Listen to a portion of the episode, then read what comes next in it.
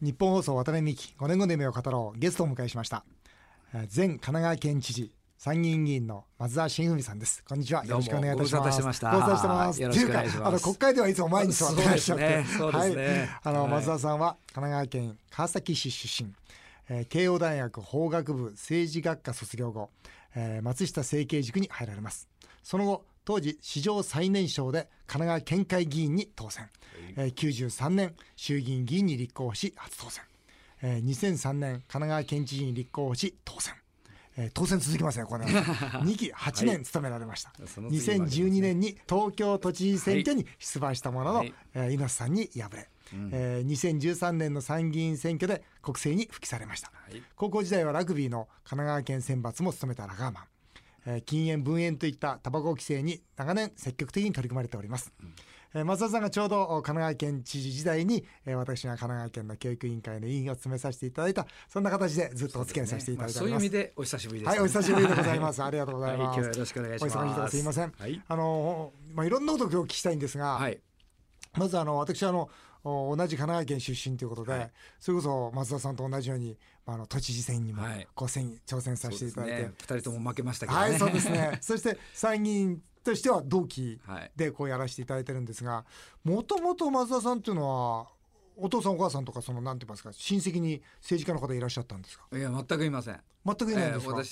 私、まあ、整形塾に入ったのもはい、まあこれは奇跡ですよねほう普通頭のいい人が行くと思ってたのに、うんでまあ、たまたま入っちゃったんで、はいまあご縁いただいたからそれじゃあ政治家目指そうかなと思ってだからその頃決めたんですえ、ちょっと待ってください。松下政経塾に政治家になりたいと思って行くんじゃないんですか。順番としては松田政経塾入った政治にから。は私法学部政治学科だったんでね、はいはい興味はあったんですが、はいまさか政経塾なんか受かると思わないおうみんなもっと頭のいい人が行くとかだと思ってた、うんうんただ就職試験もあるじゃないですか大学の3年4年なんか、はいはいはい。だから肝試しでねおー一回松下さんが湘南に立派なね塾作ったっていうから見に行きたいと思ってねほーそれで受けてみたんです受かるはずないと思ったけどおうそしたら受かっちゃったんでまあでもこれはご縁だと思って松下政経塾には大学時代にじゃあ入られたんですか。大学卒業して卒業です。はいその時にですねえ。え、でまあご縁をいただいたんでね、はあまあ、これもご縁だとじゃあ政治の道を目指してみるかって言ってそこからまあ政治家の道を目指したんです、ね、松下政経塾ではどんなこと学ばれたんですか。松下政経塾っていうね実践主義ですから、はいもう座学は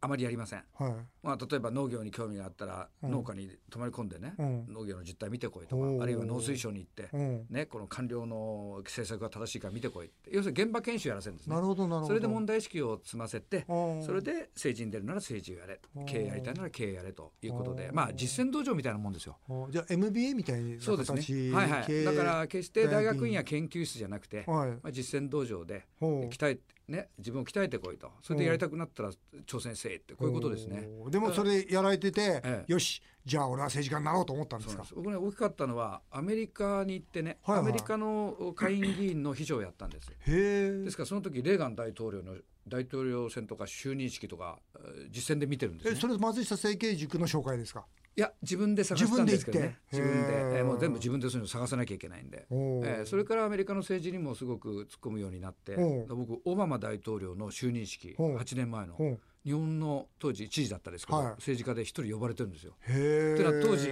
付き合ってた秘書仲間がおうみんな民主党の幹部になってるからうでーん松沢県知事だろうとそれ特に神奈川県って基地が多いじゃないですかはいはい。だからアメリカとはすごい接点があるんです横須賀とかキャンプざまとかねなるほどあ。るからでは神奈川県の知事だったら招いてやろうということでうん私オバマさんの就任演説ねマイナス10度の中見に来ましたよへーあ、そうですか。ええそんなご縁もあるんですねへはえ。それでもアメリカ行って、はいアメリカと日本とのまあ政治の違い違いとかを見て見られて、はい日本の政治も変わらなきゃならない。そうですね、こうもまあ、アあメるリカの政治もひどいところありますよ、うんどこの政治体制も長いことやってると歪みが出てくるから、うんそれをうまく改革していくことが重要ですよね、うんだから日本もそうですよ、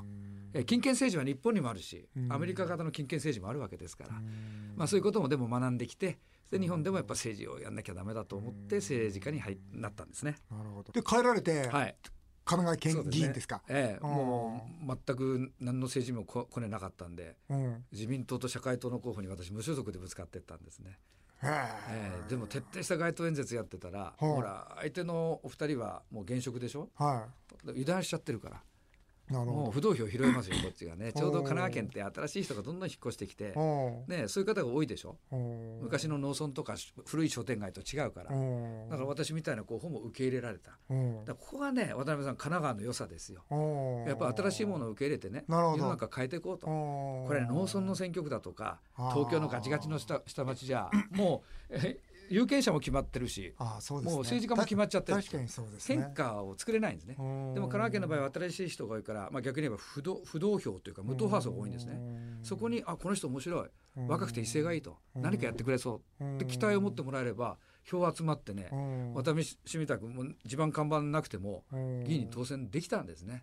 えええそれはすごいよなええそれで県会議員ってどのぐらいやられたんですか一期半です一期半やられてええそれで細川さんたちが出てきて、はいはいあの大きな宮沢内閣不信任案が出たはい選挙があって、はいあの時はね新党で出れば私はチャンスあると思ったんですよだだって自民党が政治改革やらないから徹底して叩かれてうんそれでみんな新党作ったわけでしょうん小沢さんや畑さんが新政党作ったはいはいはいりはい細川さんが日本新党ではい私もその畑さんに誘われてうん新政党でやらないかうんな普通だったら通りませんよねうん私の選挙区だって小泉純一郎さんもいたんですからうんでもこれはでも5人まで通るからうん5番目でもいいわけですうよ、んね、それで思い切って出たらうんいけちゃったんです何番目ですかえっ、とね私4番目だったと思いますねああ大したもんですねはいまあ、もう小泉さんあの時が逆風だったけどやっぱり小泉さんはトップ当選でしたね、うんええ人気ありましたけどね、まあ、それで運よく国会に行けたんです、うんはい、運があったと思いますそれで、んその後え国会議員やられながら、はいまた今度知事に挑戦されますよそうねですねこれはこれはどういあうの国会議員ずっとやってきたんですが、うんずっと野党暮らしだったじゃないですか、はいはいはいそれで政党もね新政党ができて、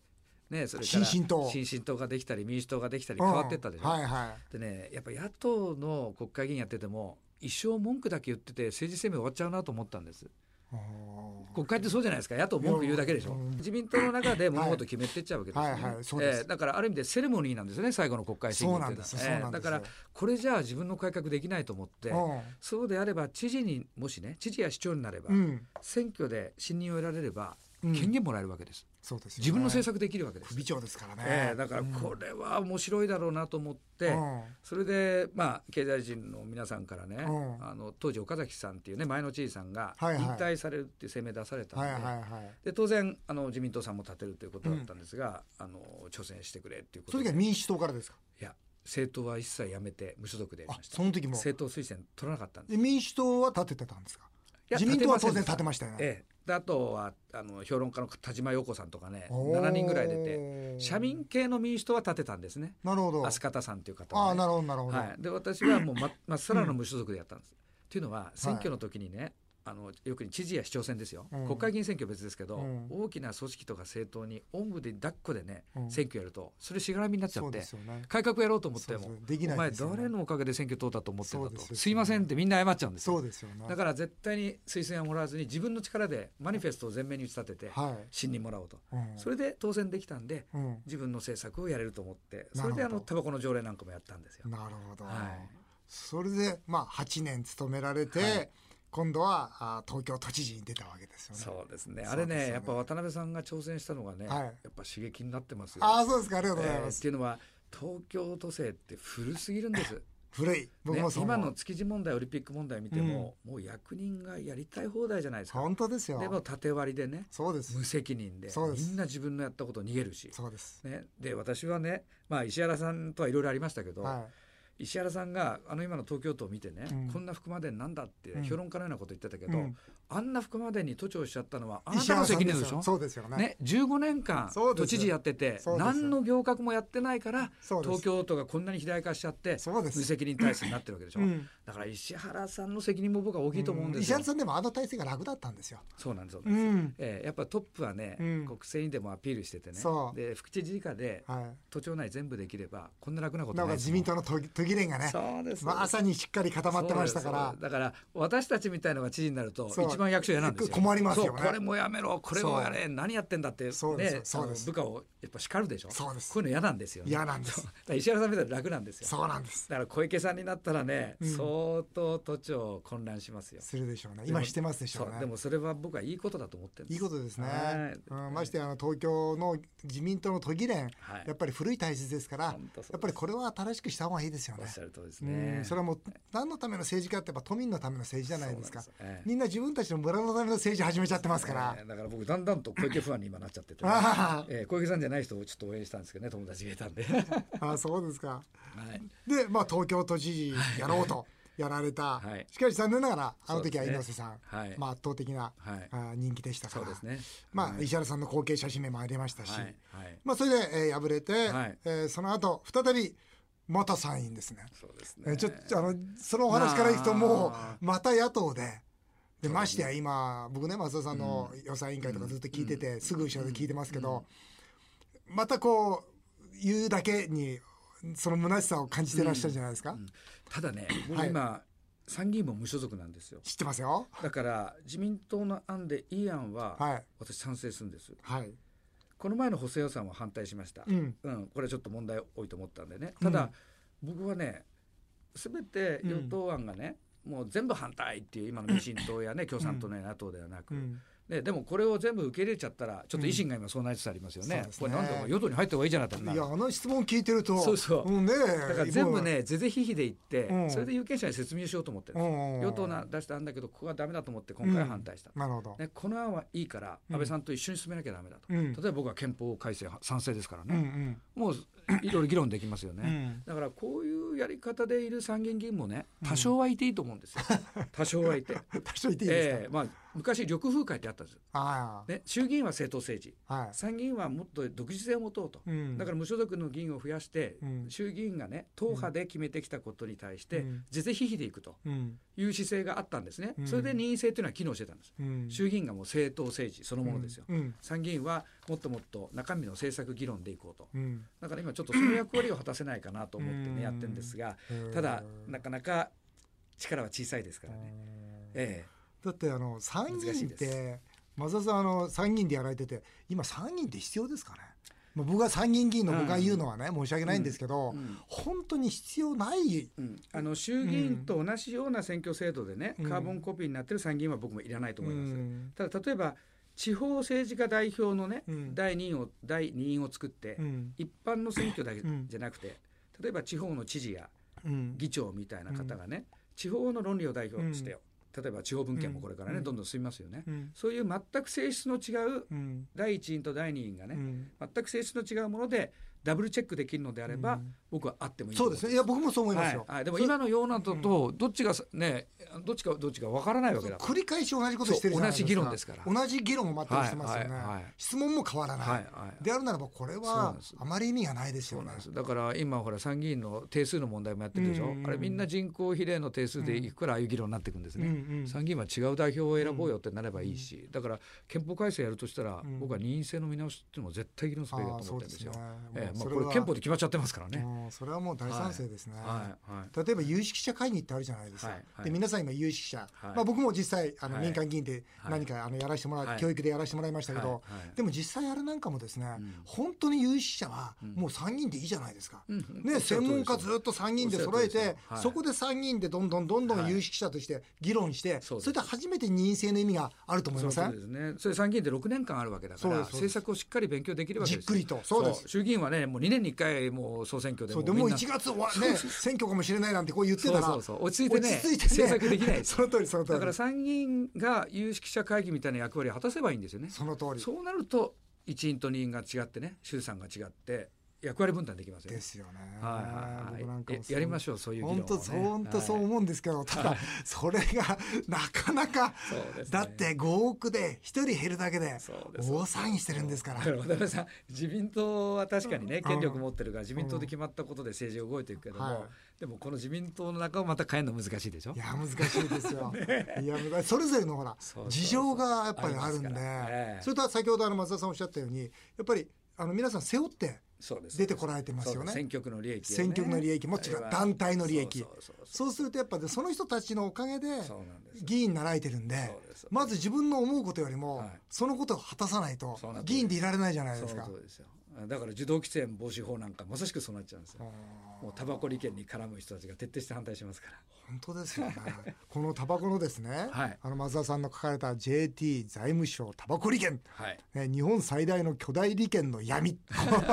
暴露 本だねもう暴露本なん ですよ暴露本、そうですねこの暴露本読ませていただきましたけど、はい、はい面白かったですねあーありがとうございますこの本は面白いですね、えー最後に残ったね性官業癒着の代理権ですよタバコっていうのは僕ねこう僕、ええほん申し訳ない本当はい今回の番組までちょっとよ読まなかったもんですから、はいはいはい読んで、いこれはどんどんみんなに読んでもらいたいですねありがとうございますでもこれどうしてこう伝わらないんですかね、 JT はタバコが売れなきゃ困るわけですねはい、ねですからタバコ規制を強めるという政策を潰していくわけですよ、うんそのためには報道させないんですねうんだから例えば雑誌とかうん新聞とかテレビコマーシャル、うんね、JT はたくさん買ってますうんマスコミまで JT 影響力持っちゃってるんですよでもそれはええおかしくないですだか、と日本のねああ一番でっかい官庁の財務省うんねだから JT の筆頭株主財務大臣ですからいまだにおーだから反子会社なんです JT はおーで財務省と JT とタバコ業界ねタバコ農家とか、はいタバコ屋さんの組合と か、ね、はいあと JT の労働組合これが組んでタバコの規制に反対するから、うん全く進まないんですでまたそのそこに俗議員がピタッと議員がいますから、くっつくわけですよね、ええそれで一番あの議員が弱いのは財務省ですうん財務省には予算の時も税制改正の時もおみん願ないしおますもんね願いに行くんですねで財務省は JT の要するに親会社ですからうん財務省に嫌われたくないからあんまり JT 批判はやらないつまりタバコの問題は手をつけないうんという空気うん利権が出来上がっちゃってるんですよ。なるほど僕以前、ええあのテレビのコメンテーターをね、はいやった時でもこのテレタバコの値上げどうのこうのたまたまそんな番組があったんですよ、はいはいはいその時言わせていただいたのは 100, 100のうち100体に悪いわけですよ。そうですねそれ一つもいいことないことをですよでなおかつ吸った方が健康じゃなくなればそうです国の医療費も増えるわけですよ。それで吸わない人も吸わそれで他人の煙吸わされて受動喫煙で悪くなる何にも一つもいいことないことそうですそうをです国が一生懸命売ってるっていうのはええおかしいでしょ。えーまあこれねやっぱり明治の時代から、うん要するに当時の大蔵省のね、うん戦争の時の財源調達で一番便利だったのはタバコ税と酒税ですあーですからこれを財務省は抱えたいのでほど1000倍化したわけですうん要するに完全に国営企業にしたわけですなタるバほどコ会社なるやほ、どまあ、当時なるほお酒の会社 ねはいそれで日清戦争やると金全然足んないとどうするんだとなるほどタバコ税上げろなるほど日露戦争でも上げろなるほどだから財務省と専売局あ今うん大蔵省と専売う局んうがん一緒になってタバコ産業を作ってきたんですね、うんそれで戦後になってうん専売公社になって中曽根行革でうん JT になった、うんね、でももうじ実態は変わらない実態は財務省の支配下にあるわけですうんですからタバコ事業法っていうのは、うんね、タバコは健康に悪いからねうん抑制しましょうじゃなくてうんタバコ産業を発展させてうん財政収入を増やしましょうっていう法律が今残っちゃってるんですよなるほどタバコ事業法という法律ですけどね。おーええまた地方税にもすごく影響あるんですよねそうなんですこれ難しいのは、うん地方自治体はその自治体でタバコが売れた分だけタバコ税が返ってくるんですよ、そうなんですよね、ええだからみんなタバコを買うなら我が町で買いましょうってこういうキャンペーンやっちゃうわけですよ、そうですタよね、バコは健康に悪いからやめましょうじゃなくて、うんそれは税収というね紐がついてるからなんです、そうなんですよね、ええだから財務省はそうやって地方の自治体にも反対させないように、うんそういう仕組みを作っちゃうわけですね、うんええまあ、せめてね、はい今の松田さんのいおっしゃることをまあ受け入れたとして、はいそうは言ってもじゃあ例えばですよ、まあ、このタバコはなくならないんだと、はい一生懸命 JT を売りたいんだはいっていう前提で考えてこの本の中で一つ面白かったのは、は一箱1,000円にすりゃいいじゃないかとそ。の通りですねね、1,000円にすれば税収3倍になるわけじゃないですかそう10兆円ですよ、はい、それで値段がタバコの値段が高くなるから、うんタバコをもうやめようっていう人が増えるそういう人やめますよねそうだから喫煙者は減って、うん医療費は減って税収は増え税る収は増えるいいことづくめじゃないですかそうななんでぜそれやんないんです かそれはやってもいいじゃまないずですか、ね、野田さんもね、うん民進党の野田幹事長も、うん総理の時に、うんタバコ税をちょっと値上げするするだけでもね、うんご本人ヘビースモーカーですかうら、ん親父狩りだって言って反対した んですね。もうみんなだから親父たちがね、うん庶民がねだあの余暇でタバコを吸うことをね、うんその楽しみも奪うのかと今400円なのに1000円したらにしたらねもうみんな買えなくなるじゃないかってこういうなんか反い対やですねそれは感全く間違えてます情ね論は全く間違いない医療費がねどんどん減ってきますから、本当ですよ、ええですからヨーロッパなんかはもうタバコ規制をしっかりやってますから、うん今医療費どんどん減ってるんですよだから日本はそういうこと全然やらないんですよだってタバコの値段は日本だと安いますよ、安いますもう僕は22の時に世界一周して、ええその時一番思ったのは僕当時まだタバコ吸ってましたから、はいはい22の時世界一周して一番感じたのはヨーロッパ行った時のなんでこんなタバコ高いんだってみんな1000円とかねそう2000円当時からイギリスなんか1000円ぐらいしましたからね、ええ今オーストラリアはまあ円換算して3000近くするんですよ一箱ええおーだからもうタバコ吸えないんですよ、ええだから特ににそれで未成年なんかもね買えなくなるし、ね、未成年の喫煙もねあの少なくなるしいいことなんですよ、本当ですよねなかなかできないですねだからねまず JT を完全民営化することうんだってタバコ会社の株を3分の1財務大臣が持ってる必要ないおわけかでししょいですよ、ええ、うでんそうすれば JT は財務省とのうん縁が切れますから、なるほど、そうなると民間会社としてフィリップ・モリスとかね、うんアメリカンタバコと競争しながら市場の中で生きていかなきゃいけうんうない、ん、今は JT は有利なんですよお日本の市場ではうん財務省に抱えてもらって、うんねあのみんな守ってもらって商売してますかなるら、ほどねそれで世界で M&A やってうん売り上げ上げて儲けまくってるわけでしょ、そうですね、ええ完全に民営化することが大事ですね。またタバコだけじゃなくてどんどん他の事業にもそうです参入してますからそうねですそうですそうです食品だって医療機器だって今やってあ医れ療だってけやってますよ守られててそれはないですよねその通りですよでもそう思うと本当にこの日本変えなきゃいけないこといっぱいですね、えーこれ自民党の中で言っていただ くとだいぶハレーションって変わりますんで私今外から言ってますけど僕農業とか農業問題とかそうやって言うとそうそう怒鳴られちゃうんですよ本当ですよねだから人君がね困りますね本当です、はいあっという間にお時間となってしまいま した、えー渡辺美5年後の夢を語ろう次回も引き続き、えー前神奈川県知事えー参議院議員の松田茂文さんにお話をお伺いしたいと思います次回は松田さんの5年後の夢もお伺いしたいと思いますよろしくお願いいたします、はよろしくお願いします